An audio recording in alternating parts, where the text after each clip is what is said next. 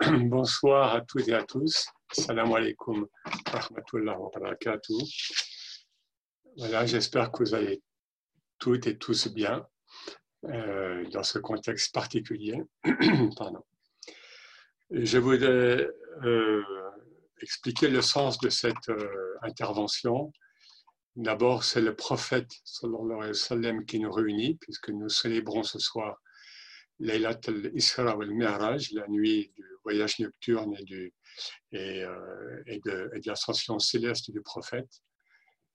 Et bien sûr, c'est dans ce contexte particulier euh, quel, éclairage nous pouvons euh, enterrer.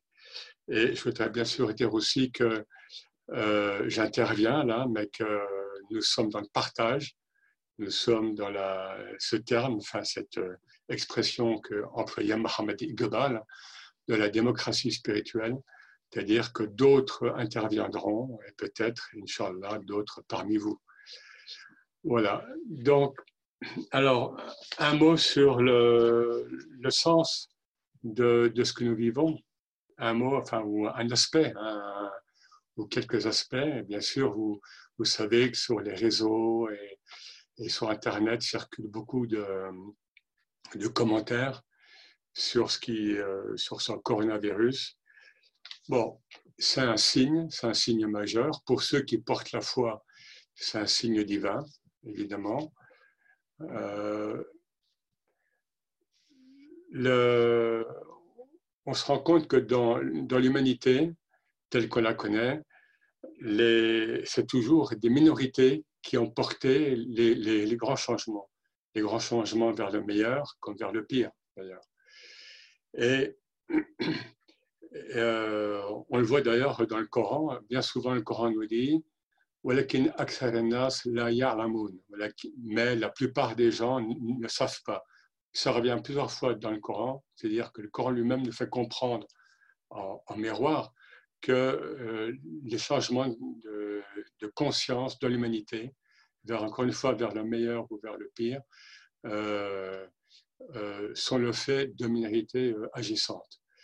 Or, il, il, apparaît que ça, ça, ne suffit plus. on le voit d'ailleurs avec la relation initiatique euh, traditionnelle de maître-disciple qui, est en train de changer complètement.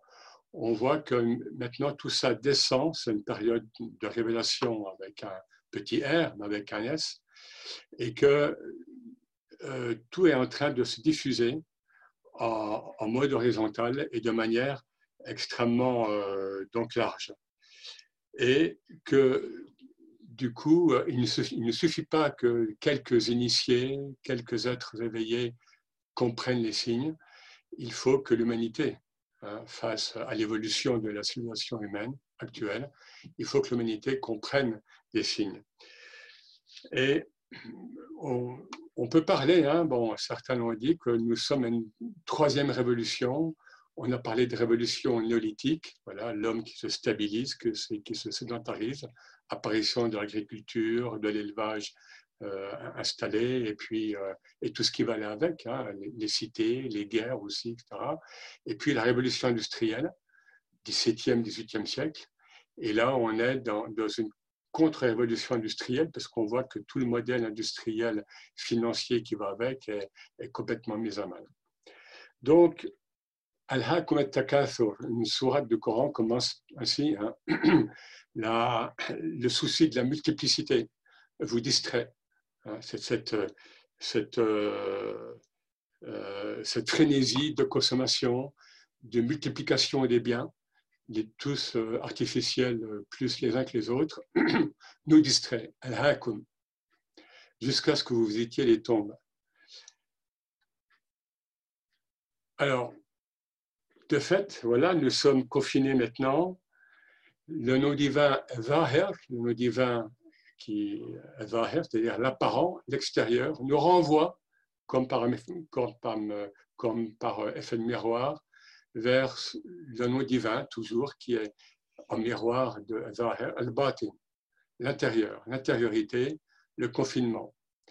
En 51-20, donc dans le Coran, Hein, nous avons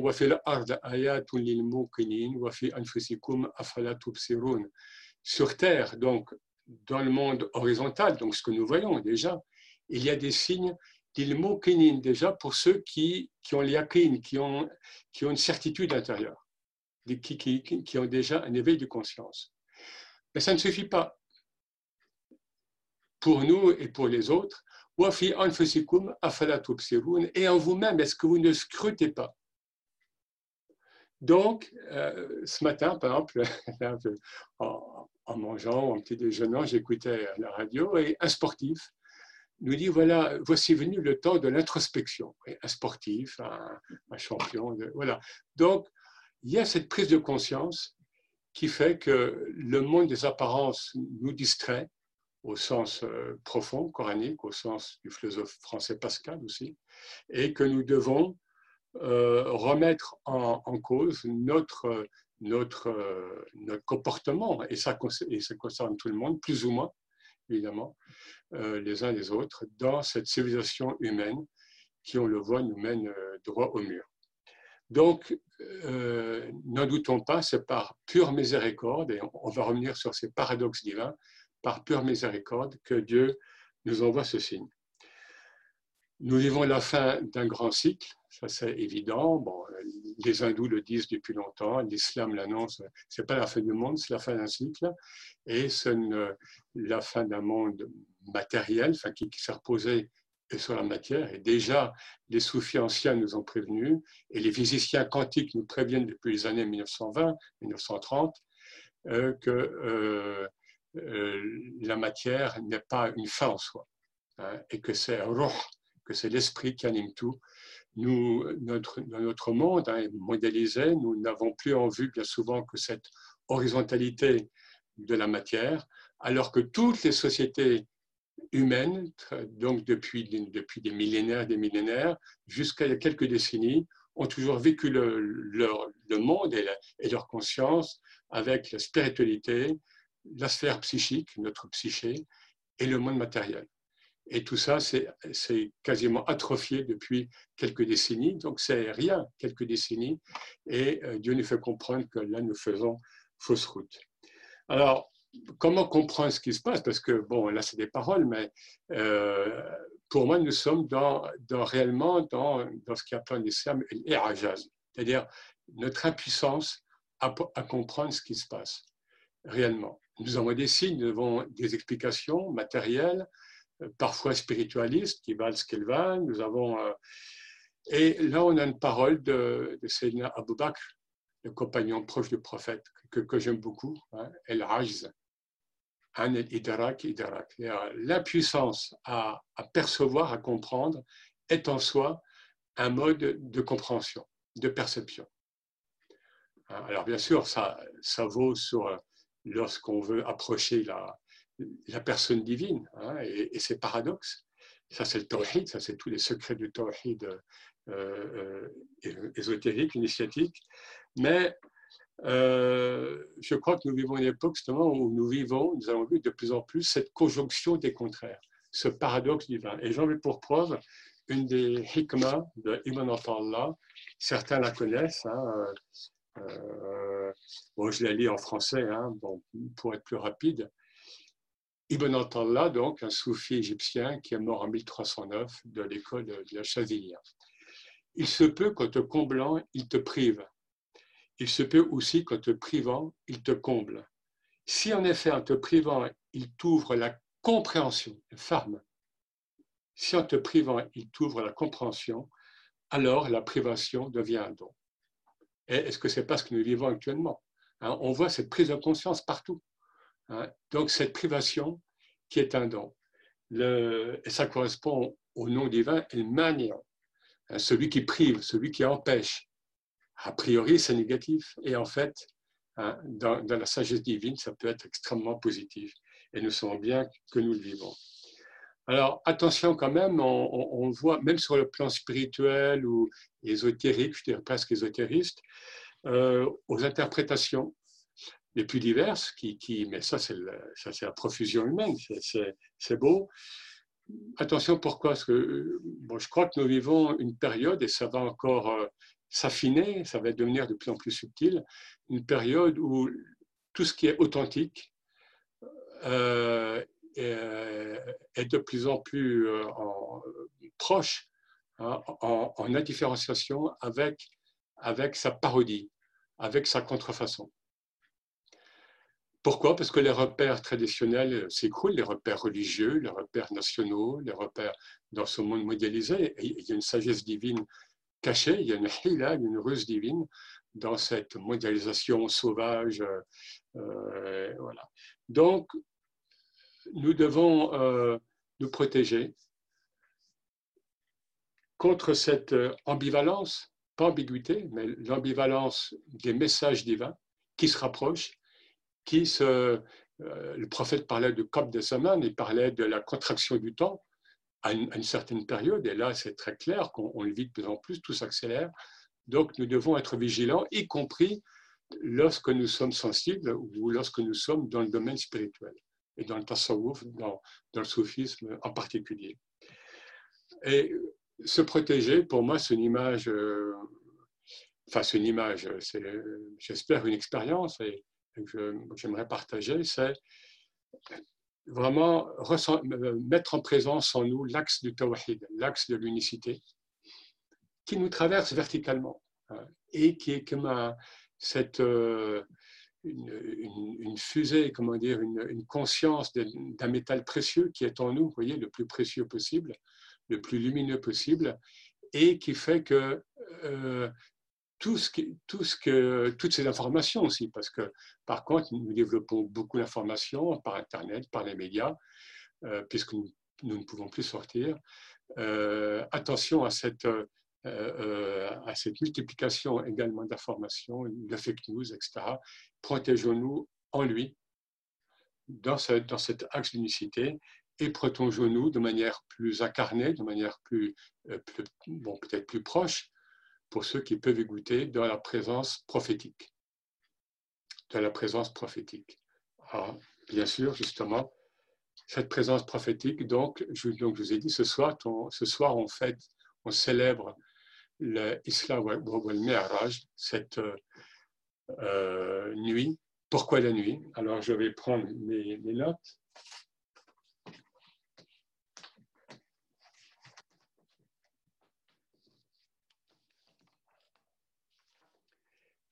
Deux passages coraniques nous, nous parlent de ce voyage nocturne d'abord, El Isra, en arabe, Asra, ça veut dire voyager de nuit, euh, qui, euh, qui, qui, est donc indiqué et qui a donné le nom à une sourate, donc la sourate 17. Et il y a un verset, donc le premier verset. Ça, c'est le premier, le premier passage. Et le deuxième passage, mais qui est allusif, il faut voir que tous ces passages sont extrêmement allusifs et surtout le second, c'est dans Surat al-Najm, la, la sourate de l'étoile, donc la sourate numéro 53, euh, où le, des versets 1 à 18, quand même, est relaté d'une manière extrêmement subtile euh, le, le c'est-à-dire l'ascension céleste du prophète. La sourate al-Isra, elle est, médinoise.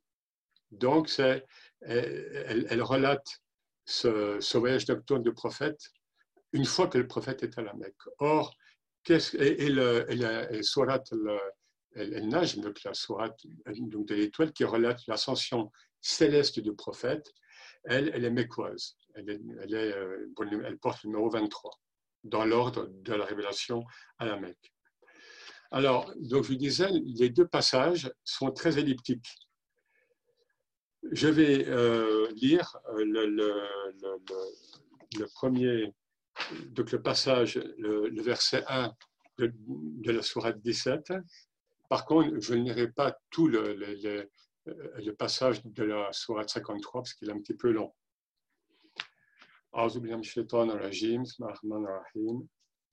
Pardon, c'est la bonne c'est que j'ai là. سبحان الذي أسرى بعبده ليلا من المسجد الحرام إلى المسجد الأقصى الذي باركنا حوله لنريه من آياتنا إنه هو السميع البصير on nous attire l'attention sur le fait subhana.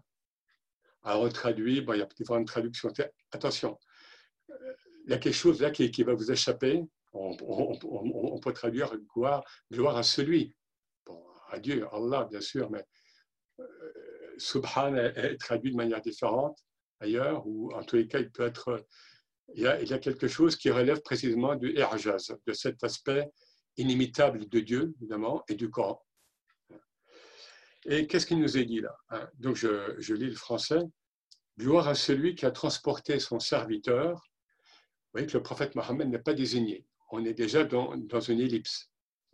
Son serviteur, nuitamment, de nuit, de la mosquée sacrée, al-Majid al-Haram, à la mosquée lointaine, al-Majid al-Aqsa, dont nous avons béni l'enceinte afin de lui faire voir nos signes car il est celui qui entend et qui voit. Dieu est celui qui entend et qui voit. Alors, première, dans ce, dans ce verset, euh, donc de Surat al-Isra, Isra, première euh, euh, allusion, il est abdihi, bi abdihi, celui qui a transporté, son serviteur. D'une part, donc le prophète n'est pas nommé. Et pourquoi serviteur? Pourquoi est-il nommé serviteur? Eh bien, Ibn Arabi nous explique que précisément, c'est, parce que le prophète était complètement et totalement dans l'Auboudiya, dans, dans le service de la transparence à Dieu, qu'il il a, il, a, a été investi par Dieu. Et je crois qu'il prend, il compare avec, avec le soujoud. C'est lorsque nous sommes en prosternation, donc le plus bas, face contre terre, si on veut, que nous sommes le, le plus proche de Dieu selon le hadith, selon la parole du prophète.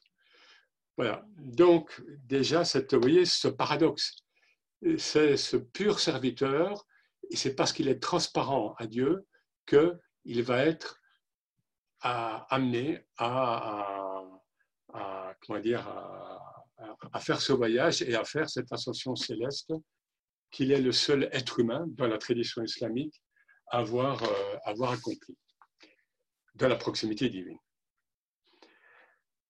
Deuxième, euh, deuxième euh, aspect donc elliptique encore par rapport à donc, la sourate de l'étoile, c'est que le mot Mi'raj n'est pas mentionné. Dans le Coran, il y a El Ma'arij, mais ce n'est pas du tout en lien avec l'ascension céleste du prophète.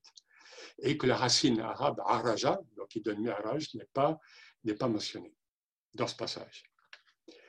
Alors, autres éléments, hein, je vous donne un petit peu ce que, ce, que dit la tradition islamique, puisqu'on peut sentir nous. La nuit, pourquoi la nuit? Justement, la nuit ajoute à ce mystère. Hein. et le Coran, euh, Ibn Arabi nous dit qu'il n'y a pas un mot euh, en plus dans le Coran ou en moins. Hein. Dieu, bien sûr, par, sa sagesse, place les choses, les mots euh, à, leur juste place. Or, en arabe, on a donc, si je lis bien, on a donc gloire à celui qui a fait voyager de nuit son serviteur nuitamment. Donc il y aurait comme une répétition. Bon, alors certains commentateurs nous disent bah, c'est pour l'île c'est pour confirmer. Alors confirmer quoi? Peut-être la part de mystère, la nuit qui enveloppe, hein, qui enveloppe son, prophète euh, qui va monter, euh, enfin, qui, comment dire, la nuit qui protège l'intimité finalement de l'expérience prophétique euh, avec Dieu. Alors, par contre, je le dis d'emblée, la tradition islamique a pris le, a pris le relais. Hein, et elle, autant le Coran est économe, il est bien souvent, hein, il est essentiel, autant, eh évidemment, les hommes ont besoin hein, de, ils, ont, ils ont besoin donc, de remplir les vides, si je puis dire, d'ajouter, et donc, nous avons ce qu'on appelle donc le Qissat el-Mi'raj, donc la, la, relation euh, du, euh, donc du voyage euh, céleste, qui est relatée dans plusieurs versions, mais surtout la version de Ibn Abbas, Abdallah Ibn Abbas, cousin du prophète et proche compagnon, et que j'ai là, en arabe bien sûr. Et là, on a beaucoup de descriptions, on a beaucoup de merveilleux. Hein, le merveilleux euh, au sens spirituel, au sens... Euh, voilà, donc il y a ce contraste entre cette euh, essentialité du Coran, hein, cette épuration, Et puis l'homme, dès que ça y est, dès que le Coran est révélé, le prophète vit ça, eh bien les hommes vont. Euh, et c'est vrai qu'on a aussi beaucoup de hadiths. Le prophète a beaucoup parlé. Suyuti rapporte tous les hadiths euh, dans lesquels le prophète a évoqué, mais, de manière euh, là aussi discrète. Hein. Le prophète était discret parce qu'il ne voulait pas être pris, il voulait pas être trop sujet de, de, vénération.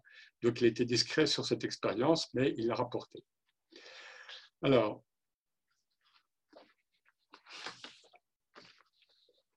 Le contexte. Le contexte, on est au début de la révélation, donc on est à la Mecque. Euh, selon la plupart euh, bon, des chroniqueurs, on serait en 620, donc deux ans avant, la, avant l'égir à Médine. Euh, et le, prophète passe la nuit, donc traditionnellement, la date c'est du 27 Rajab. C'est pour ça qu'on ça correspond à peu près à, ça, correspond à la date de ce soir. Et le prophète passe la nuit donc à la Mecque chez Umm Hani, chez donc c'est cette femme qui, était une, cousine de Ali. Et euh, voilà, donc et sa maison, lui dit, était près du, près du haram, près du sanctuaire, donc, donc de la Mecque de l'époque. Et vous pensez bien qu'elle était très différente. Je plaisante, mais malheureusement, euh, c'est une plaisanterie un peu euh, amère. Hein. Bien sûr que le, sanctuaire de la Mecque était très différent de ce qui est devenu actuellement. Et donc, c'est l'archange Gabriel qui arrive et qui va euh, amener donc, le prophète, hein, je synthétise évidemment, euh, sur El Borak, l'éclair. Cet être merveilleux, mystérieux, fantastique, un corps animal, un corps animal mais serti de pierres précieuses.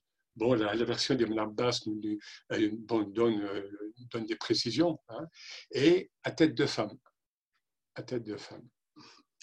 Et il va. Donc, il est. Alors, selon certaines versions, il y a d'abord l'épisode de Sharh al-Sadr, ou bien Shak al-Sadr, c'est-à-dire que le, avant cela, d'abord, euh, des anges ouvrent la poitrine du prophète et lui ôtent ce caillou noir. Mais selon d'autres versions, euh, et d'autres majoritaires, euh, cet événement spirituel, donc fait par les anges, se serait passé dans, de, la jeunesse du prophète, donc alors qu'il était enfant. Voilà, donc le, euh, le prophète monte sur cette, sur cet animal, enfin sur cette. Alors, certaines sources euh, le, donne, le, le dote d'une âme humaine. Vous voyez, donc on est vraiment entre l'animal et l'humain, ce qui est intéressant aussi en soi par rapport à la haute conception euh, qu'a l'islam de, de, l'animal.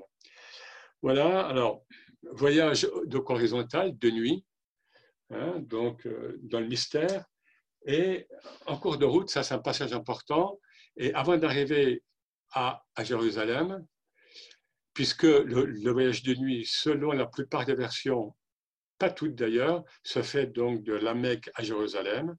Mais euh, bon, ça c'est bon, après il y a certaines considérations un peu de détails. Avant d'arriver donc à Jérusalem, euh, Gabriel demande au prophète, l'archange Jibril demande au, prophète de, de choisir euh, entre trois liquides, de boire entre trois liquides, le lait, le, vin et l'eau. Et le prophète instinctivement euh, boit du lait et il n'en boit qu'un peu. Et l'archange Gabriel lui répond, tu as choisi la fitra, c'est-à-dire la nature pure, originelle. Et, donc l'islam, selon hadith notamment, est la, religion de cette pure nature originelle dont on parle ailleurs. Et, et vous voyez, on, est dans des. Et l'archange Gabriel lui demande, enfin lui dit, si tu avais bu tout le, tout le verre ou, toute la coupe, eh bien, toute ta, ta communauté n'aurait jamais goûté l'enfer. Et là, par miséricorde, on sent toujours ce Nabi al-Rahma, on sent ce, donc ce prophète de la miséricorde. Donc Mohammed demande à, reprendre la coupe pour la finir. Et, et lui dit non, euh, voilà, euh, c'est fini. Voilà. Donc, on arrive à, Jérusalem. Et on est dans, la consécration. N'oublions pas que nous sommes 620. L'année précédente, le prophète a vécu une année très difficile. Il a, perdu sa femme Khadija, son oncle Abu Taleb, donc ses protecteurs et il est dans une phase de persécution aiguë euh, par les Mécois. Et le Mi'raj arrive, toutes les interprétations le disent, arrive pour le conforter intérieurement, parce qu'il était quand même ébranlé, et pour conforter cet islam naissant. Et donc, à Jérusalem, il va, il va lui être demandé de prier imam euh, devant les autres prophètes. Donc, même politiquement, on pourrait dire au sens le plus noble, là, l'islam euh, incarné, je veux dire, et le prophète, en tant que sceau des prophètes, en tant que dernier prophète, hein, eh bien, va, euh, euh, et le mariage assurent cette, cette consécration en quelque sorte.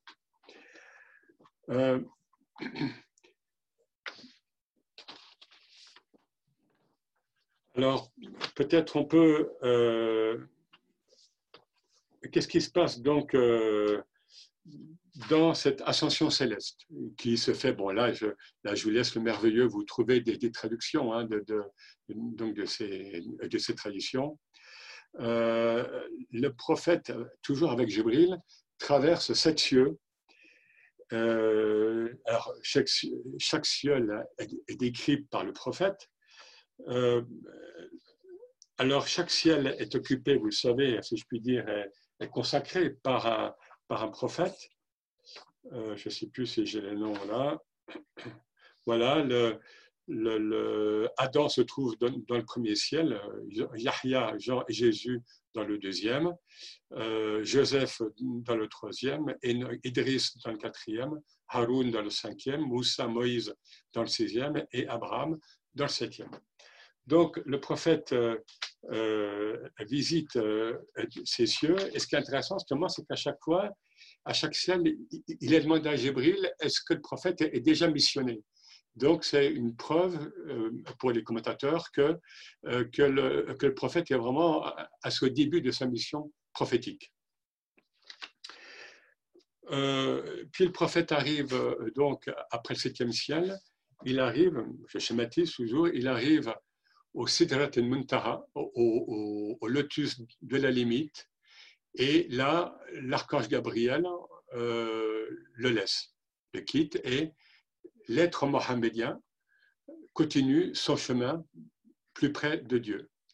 Donc là, c'est la limite, euh, ce jujubier donc de la limite, el muntaha, c'est-à-dire de, le plus de la, du plus lointain que peut atteindre le, plus haut état que peut atteindre l'état humain, eh bien là, ou même créaturel, il, s'achève là. Or, le prophète, lui, continue. Et c'est là, on, en arrive à la, sourate elle-même, euh, donc El-Najm, qui alors qui est très elliptique. Euh, je l'ai là, oui. Bon, je vais lire rapidement je regarde le temps. Euh, elle, est, très elliptique en français. Il faut faire des choix d'ailleurs parce que les, les, sujets, et selon les commentateurs eux-mêmes, hein, les sujets, et selon les savants musulmans, qui parle, qui agit, on ne sait pas toujours. Est-ce que parfois, on ne sait pas si c'est Dieu, si c'est l'archange Gabriel ou bien si c'est le prophète. Donc là, je lis en français. Par l'étoile quand elle décline, votre compagnon, n'a ni dévié ni été séduit, et il ne s'exprime pas sous l'effet de l'inclination ou de la passion. Ce n'est qu'une inspiration qui est inspirée, ou ce n'est qu'une révélation. Le redoutable en puissance l'a instruit, doué de pénétration. Il se tenait ainsi en équilibre alors qu'il était à l'horizon suprême.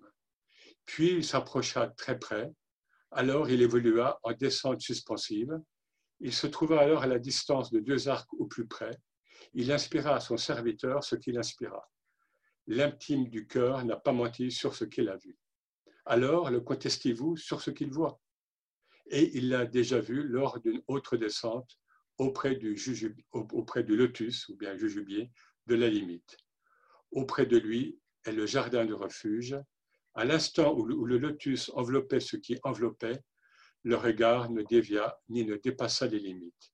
Il a certes vu certains des signes les plus éminents de son Seigneur. Là, je reprends en partie l'introduction de, donc de Maurice Gloton, mais je regarde aussi celle de, donc de Penaud. Euh, voilà.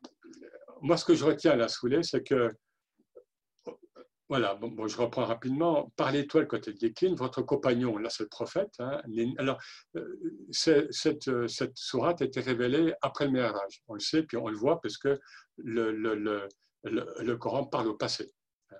Votre compagnon donc n'a ni dévié ni été séduit parce que lorsqu'il est revenu après le Mi'raj, et lorsqu'il est revenu donc euh, à, la Mecque, il était beaucoup critiqué. Euh, y compris, enfin, euh, même des compagnons étaient, étaient dans le doute. Et certains savent, certains d'entre vous savent que euh, Abou Bakr a reçu son nom à cette occasion, c'est-à-dire celui qui a complètement prêté foi, entièrement foi à ce qu'a vécu le prophète, parce que lorsqu'il a demandé est-ce que tu crois ce qu'a vécu le prophète, il a dit, il l'a dit, donc oui, donc il a dit, bon, ben, c'est qu'il l'a fait. Et euh, le prophète, euh, lors de son voyage aller et son voyage retour, euh, voit, et surtout lors du voyage retour, il voit, il voit des caravanes. Il décrit, lorsqu'il est arrivé à la Mecque, il décrit précisément même des chameaux et, la caravane qui vient donc de, du nord et, et, qui va arriver à la Mecque, et laquelle caravane va arriver quelques jours après. Et voilà, donc, c'est-à-dire il devait prouver qu'il avait vécu quelque chose d'authentique. Encore une fois, on est dans les débuts de l'islam et certains parmi les compagnons étaient prouvés. Et bien sûr, les, les, les, les, les, les Mécois, les mécréants, se moquent de lui. Hein, se moquent de lui. Et bon, voilà, lorsque les caravanes arrivent, ça va ajouter des preuves, puisque ce qu'il aura décrit, ce qu'il aura dit avant qu'elles arrivent, euh, sera donc euh, euh, oui, en fait authentifié. Voilà. Il ne s'exprime pas sous l'effet de, la passion, donc il ne dit pas n'importe quoi. Donc, ce qui, qu'il vous a dit par rapport à son expérience euh, céleste, nocturne et céleste, ce n'était pas du tout euh, quelque chose d'imaginer. Euh, et, voilà, pardon. Voilà, ce n'est qu'une inspiration et qui est inspirée. Le redoutable en puissance, bon c'est Dieu, l'instruit, doué de pénétration. Il se tenait ainsi en équilibre alors qu'il était à l'horizon suprême. Pour certains, c'est Dieu, pour certains, c'est l'archange Gabriel, pour certains, c'est le, prophète. Puis il s'approcha très près, alors il évolua en, descente suspensive. Et pour certains, c'est le prophète, pour d'autres, c'est l'archange Gabriel. Euh, je, je résume, évidemment. Hein. Il se trouva alors à la distance de deux arcs ou plus près, là c'est le prophète. Là c'est le prophète qui quitte l'état créaturel en quelque sorte et qui va s'approcher du divin au plus près. Et là on a ce passage, Dieu garde le mystère sur ce qu'il a révélé à son serviteur. Hein. Là, il inspira ou bien il révéla alors à son serviteur ce qu'il révéla. Ça ne vous regarde pas, vous n'êtes pas vous n'êtes pas au niveau. Hein. L'intime du cœur n'a pas menti sur ce qu'il a vu. Les, savants nous disent que le prophète a vu Dieu, mais par le cœur, pas par la vue. Alors, le prophète lui-même a, dit, mais de manière très allusive, qu'il l'a vu en tant que lumière. Certains, euh, d'autres, euh, relations disent qu'il l'a vu de manière plus incarnée. Saïda Aïcha, Aïcha, lui, elle, pardon, elle disait que, que, le prophète lui avait dit qu'il n'avait pas vu Dieu, je veux dire, en, de manière anthropomorphique en tous les cas, ou bien euh, en représentation euh, formalisée, formalisable par l'esprit humain. Alors, le côté Stivou sur ce qu'il voit, et là on passe au présent et il l'a déjà vu lors d'une autre descente. Et là, ce serait l'archange Gabriel le sujet. Ou alors, ce serait le prophète qui aurait déjà vu Gabriel lors d'une autre descente. auprès du lotus, donc de la limite. Et on a une autre, une autre, un autre verset complètement euh, fermé sur lui-même. Euh. Hein, euh, à l'instant où, le lotus enveloppait ce qui enveloppait. C'est-à-dire ce qui se passe auprès du lotus, donc de la limite, et ce qui se passe au-delà, ça ne vous regarde pas. Donc voilà, on, appelle ça en fait une tautologie, c'est-à-dire que a, priori Dieu n'apporte rien, puisque euh, je ne vous dis pas ce qui, s'est passé, mais précisément, c'est par, ce, creux, hein, c'est par, ce, par ce mystère que euh, ben, nous, avons une teneur, enfin, nous, voyons que nous avons une, teneur extrêmement forte sur ce passage coranique. Alors, pour finir sur ce, euh, sur, ce, sur cet épisode, bon, de manière très brève évidemment, euh, un point, est-ce que le prophète a, a, vécu l'ascension, enfin, le voyage nocturne et l'ascension céleste uniquement par l'esprit ou par le corps et par l'esprit Et la tradition islamique, et notamment soufie, nous dit qu'il l'a vécu et par le corps et par l'esprit. Tandis que, tandis que les, les soufis, ou enfin, disons, certains saints, ont vécu le Mi'raj, mais la tradition soufie est, unanime là-dessus.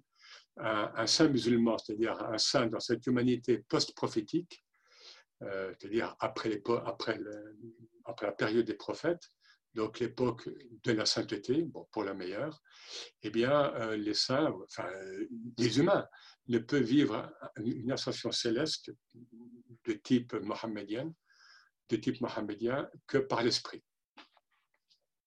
Et donc, ils ont, certains témoigné, beaucoup l'ont vécu, dans beaucoup de manière anonyme, et certains en témoignent. Un, des premiers, c'est Abu Yazid Bistami. Ibn Arabi aussi euh, l'a évoqué, il dit que ça s'est passé en lui. Et là, on va, on va, on va lire un passage donc, du Cheikh Adda Ben Tounes qui fait allusion au mirage qu'il a vécu en invoquant le nom Allah. Bon, euh, juste pour dire que ce, ce, cet événement spirituel a, beaucoup marqué euh, la, la, la, la, spiritualité, pas seulement islamique, puisque euh, à l'époque médiévale, euh, a été traduit de l'espagnol et puis en italien, là on est au XIIIe, XIVe siècle, le livre de l'échelle de Mahomet, qui a inspiré Dante par la Divine Comédie. Vous savez que dans la Divine Comédie, il y a cette visite des cieux, enfin du paradis de l'enfer, j'ai pas eu le temps d'en parler, et tout ça est pris très, très grandement de, donc, du, du prophétique. Alors, Maintenant, voilà, et nous, et nous, euh, le prophète nous dit donc de hadith, hein, euh, salat mi'raj al-mu'min, la prière, donc les cinq prières par jour, hein, la prière est l'ascension céleste du croyant. Donc, ne nous fermons pas à, cette expérience, euh, chacune, chacun à, son niveau, puisque un humain l'a vécu, bien sûr, ce n'est pas un humain ordinaire, évidemment, mais c'est un humain quand même. Hein, le, Coran nous montre cette humanité donc, du prophète, bien souvent, mais en même temps, il nous montre ce caractère, euh, non pas suprahumain, mais cet humain qui est tellement transparent à l'être divin qu'il est précisément complètement investi par le divin. Ce qui m'amène à, ben, présenter un petit peu euh, les poèmes que nous allons euh, chanter. Euh, voilà. Le premier, c'est Sallallahu alayhi C'est un poème donc, du Cher Alaoui, donc je pense que vous avez eu, vous avez eu les, les, textes, où là, très clairement, c'est Nour al-Mohammedi, la lumière mohammedienne, qui est mis en, relief. Là, je, bon, je rapidement quelques passages de la traduction. Hein, euh, ô envoyé d'Allah, tu es la lumière originelle. Lumière sur lumière, tu es venu. Un peu plus bas, on a Et le cosmos ne s'est révélé que lorsque ta présence l'a sublimé. un peu plus bas, on a toujours dans ce poème, tu étais avant que ne soit l'univers, certes tu étais, prééternité ne faisant qu'un. Donc, ce thème de Nour Mohammedi, qu'on retrouve, bon, ça vous pouvez le trouver dans des livres expliqués, euh, le prophète a fait allusion à cette primauté de, sa, de cette antériorité, de euh, la précédence de son existence euh, métaphysique, avant qu'il soit incarné comme dernier prophète. Et aussi, on est dans un paradoxe apparent. Le, prophète, non pas l'être physique arabe du 7e siècle, mais la, réalité mohammedienne, qui est bien sûr toujours vivante, eh bien, elle est la première, elle est même selon certains hadiths Qudsi, selon certains commentaires, le mobile de la création. Euh, nous avons un hadith Qudsi, Laolak ma khalakna la flak, n'eût été toi, sans, toi, nous n'aurions pas créé le cosmos. Hadith Qudsi validé par, euh, par, par certains savants. Donc, cette réalité mohammedienne, métaphysique, qui va s'incarner dans tous les prophètes et qui va finalement aboutir à, sa perfection ultime lorsque le prophète Mohammed arrive sur terre euh, dans l'ordre physique, cette fois. Voilà, donc c'est le thème de Nour Mohammedi. Le deuxième, le deuxième euh, euh, poème dont je vous l'ai dit, c'est un passage donc, du, donc de Diwan, c'est un poème de Alda Ben Tounes, donc le, donc le successeur de Cher Alaoui, Massaganem, et, qui nous, et, qui nous montre comment il, vit, comment il, visualise aussi le nom Allah, hein, le nom, ce nom Allah que l'on pratique beaucoup, notamment lors des retraites spirituelles. Et euh, voilà, il nous dit dans, dans, le, dans le deuxième vers, hein, il nous dit ce nom, le nom Allah, est mon burak, et, ma monture spirituelle. Lorsque je le veux, il me fait parvenir au but. Il est mon, il est mon ascension, mi'araji. Lorsque je désire m'élever au lotus, il a. Voilà, donc comment, vous voyez, avec deux vers, hein, le, le Sharada fait, euh, cette allusion. Qu'est-ce qu'on a vécu ces, saints, ces, femmes et ces hommes? Eh bien, ça, reste souvent dans le monde de mystère. Et qu'est-ce que nous pouvons vivre, nous, les uns les autres? Ne nous fermons pas encore une fois à cette dimension. Et le troisième euh, poème, eh bien, ça rejoint notre condition physique, mais pas la condition métaphysique. Hein. C'est Safat al-Nazara, un, autre poème donc, tiré du diwan du Sheikh Alaoui. Euh, donc les regards limpides et le regard, hein, esquisse la présence. Safat al-Nazara, Tabat al-Hadara. Tabat Hadra, donc la, ça peut être la présence, la présence divine, la présence prophétique, mais c'est aussi le, le zikr. Hein. La présence, c'est la, euh, dire la, la, séance de zikr. Eh bien, nous sommes euh, physiquement, matériellement séparés, mais nous allons, et c'est pour ça que nous avons choisi euh, ce poème, nous sommes spirituellement peut-être plus que jamais, peut-être plus que si nous étions réunis dans un même espace physique, métaphysiquement, spirituellement, nous sommes réunis, euh, paradoxalement, de manière encore plus proche. Et donc, c'est pour ça que nous avons euh, voulu chanter ce poème qui célèbre euh, ce, qu'on peut vivre lors, lors, des réunions traditionnellement en mode présentiel, physique, euh, donc l'essence du zikr, où on se tient tous, on est là, on, a chaud parce que l'émotion monte, les, corps bougent, etc. Et là, on va le vivre par Internet, qui est, euh, euh, qui est une grâce divine lorsqu'on veut positiver les choses. Voilà, je vous remercie. Je crois que c'est ce que j'avais à dire. J'ai peut-être été un peu long. Et donc, c'est ça qui est présent. À bientôt, Inch'Allah.